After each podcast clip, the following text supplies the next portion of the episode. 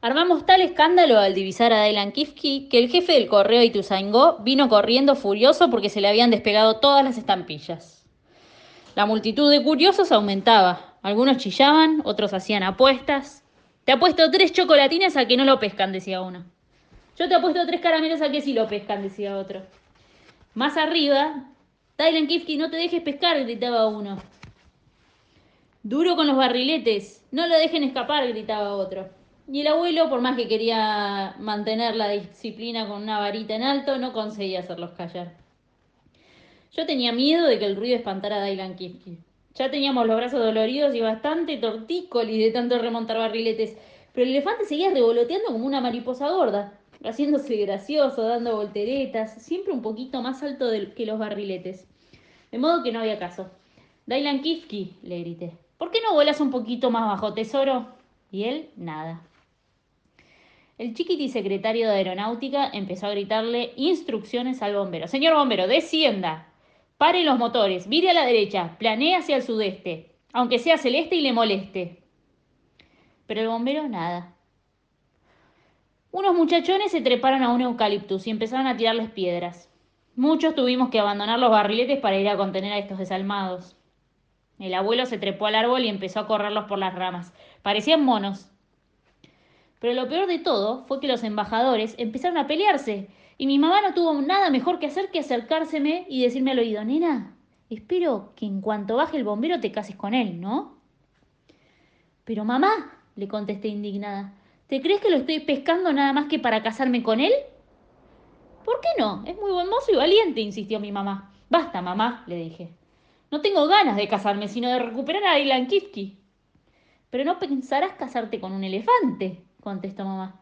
Eso sí que no lo voy a permitir. ¿Qué dirían los vecinos? ¿Qué diría la tía Clodomira? Y sobre todo, ¿qué diría el abuelo? Porque seguro que ese elefante no sabe leer ni escribir. Basta, mamá, le dije con impaciencia. No sigas que estoy ocupada. Entonces, mi mamá se alejó, se alejó lloriqueando y quejándose a gritos, de modo que todo el mundo la oyó. ¡Ay, ay, ay! ¡Qué desgracia! Mi hija quiere casarse con un elefante.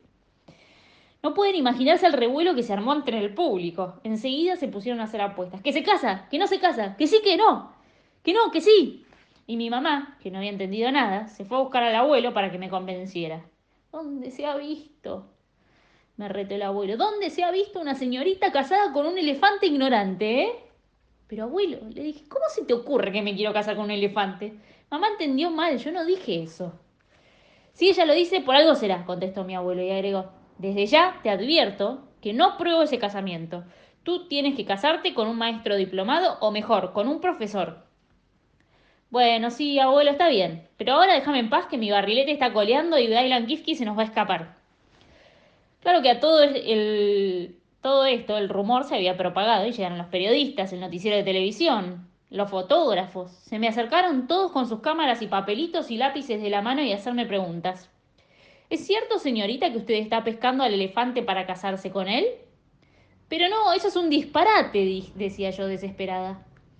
Y ellos, que con el bochinche no oían nada, escribían chocolate en vez de disparate. Noticia bomba, gritaba otro. Por primera vez en la historia, una señorita quiere casarse con un elefante. ¿El novio se va a poner galera para el casamiento? preguntó uno. ¿Van a pasar la luna de miel en el zoológico?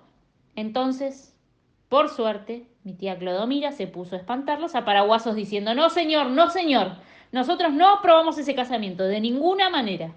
Yo me alejé indignada y aburrida con todo este escándalo y seguí remontando mi barrilete. Dailan Kifki seguía flotando en el cielo, sin dar la menor señal de cansancio. Pero yo me fijé bien y vi que tenía las alas a la miseria. Se le habían desatado los moños, los flecos de papel plateado estaban bastante rotosos, los tules apolillados, la escarapela desprendida, y pensé que no iba a poder seguir volando mucho tiempo más en esas condiciones. Mi hermano Roberto lo miraba meneando la cabeza y repetía, estamos fritos.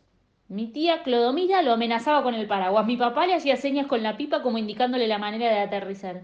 Y en ese momento sucedió una desgracia colectiva.